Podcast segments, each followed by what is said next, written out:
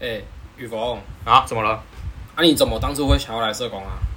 哎、欸，啊，因为我想说社工不就等于是自工吗？想说蛮有趣的才来读哦。啊啊，这样不就等于我们前面说的话吗？啊，社工就等于自工？喂，没有啦。所以今天我们就要来聊聊，哎、欸，到底什么是社工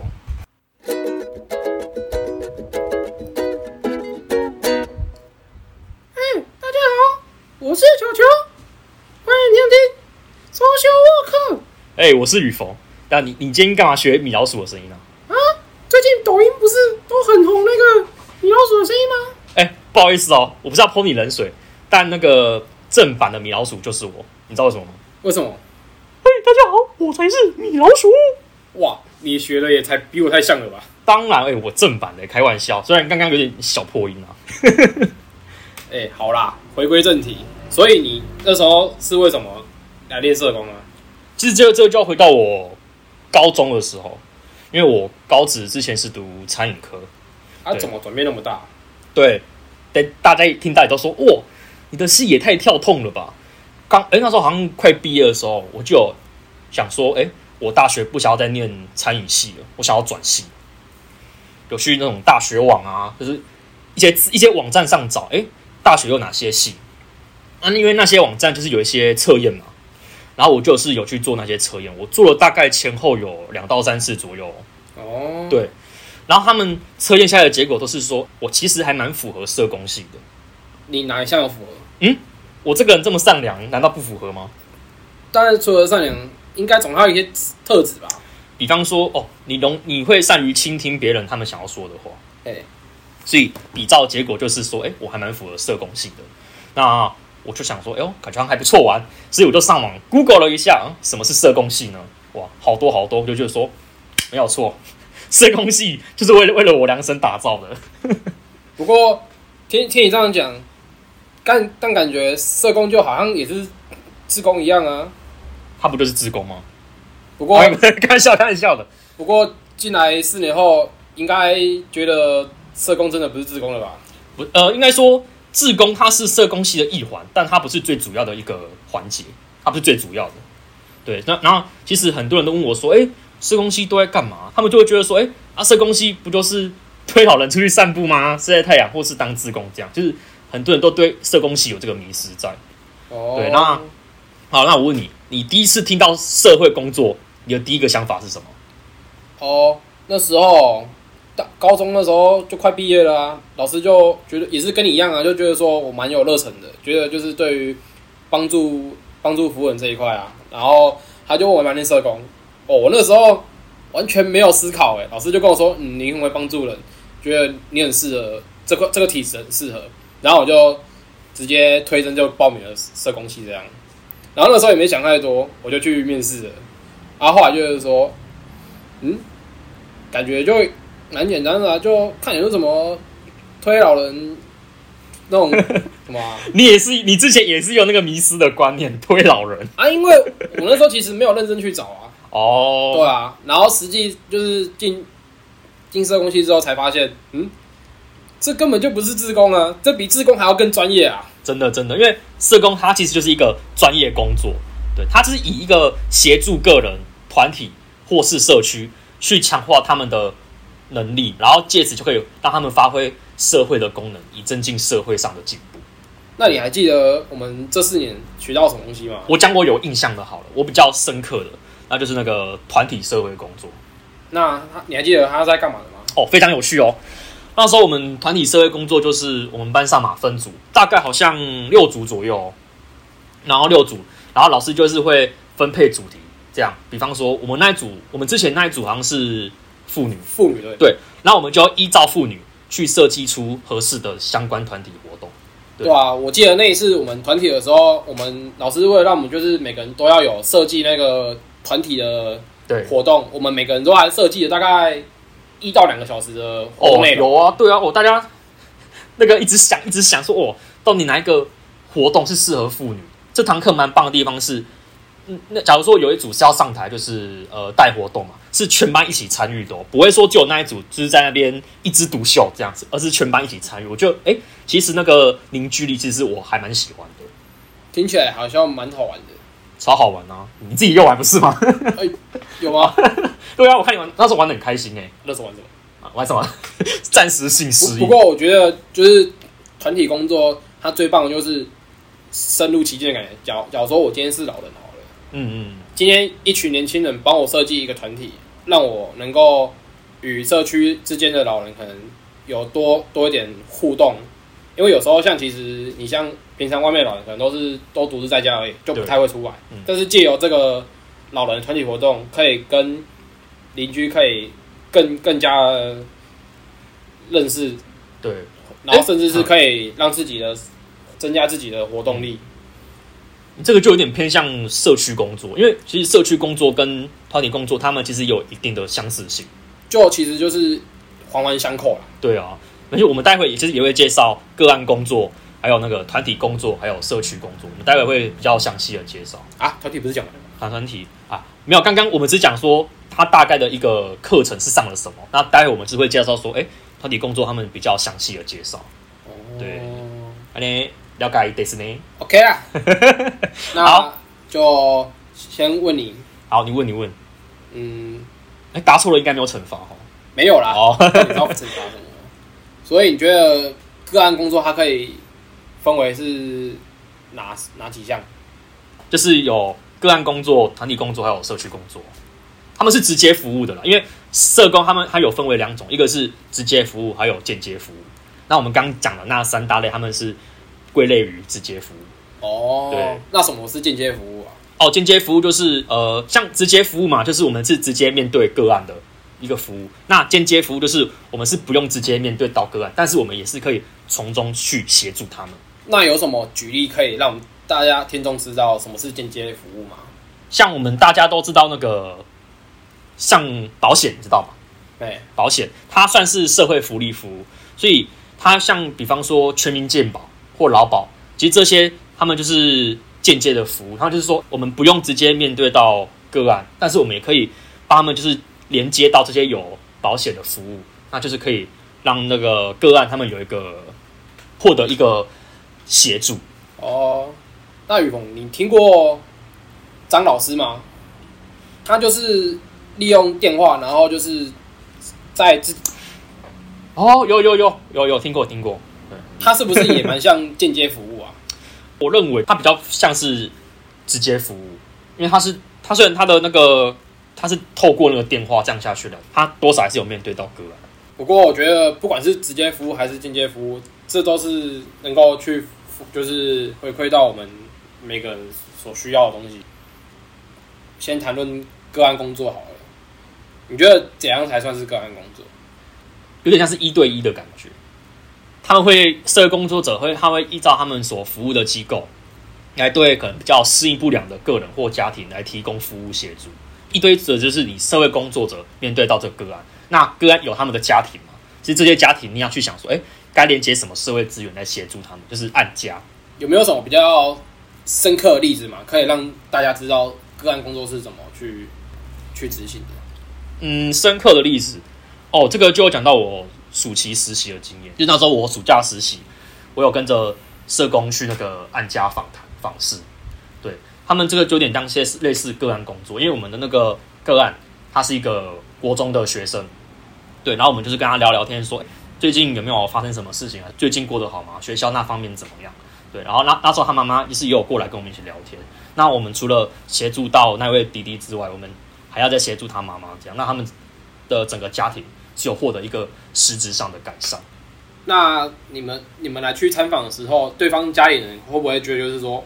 为什么你们又来？觉得好像我们也不需要这个帮助，有遇过这种情情情况？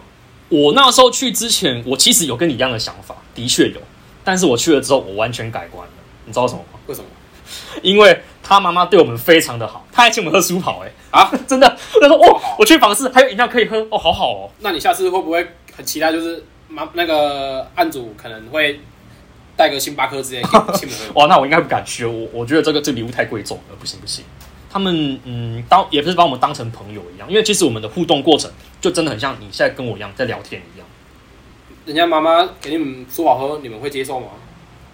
哦，这个其实就有点谈论到那个两难的一个问题。对，有些人会觉得说，我是社工，我不应该是接受到案主他们的礼。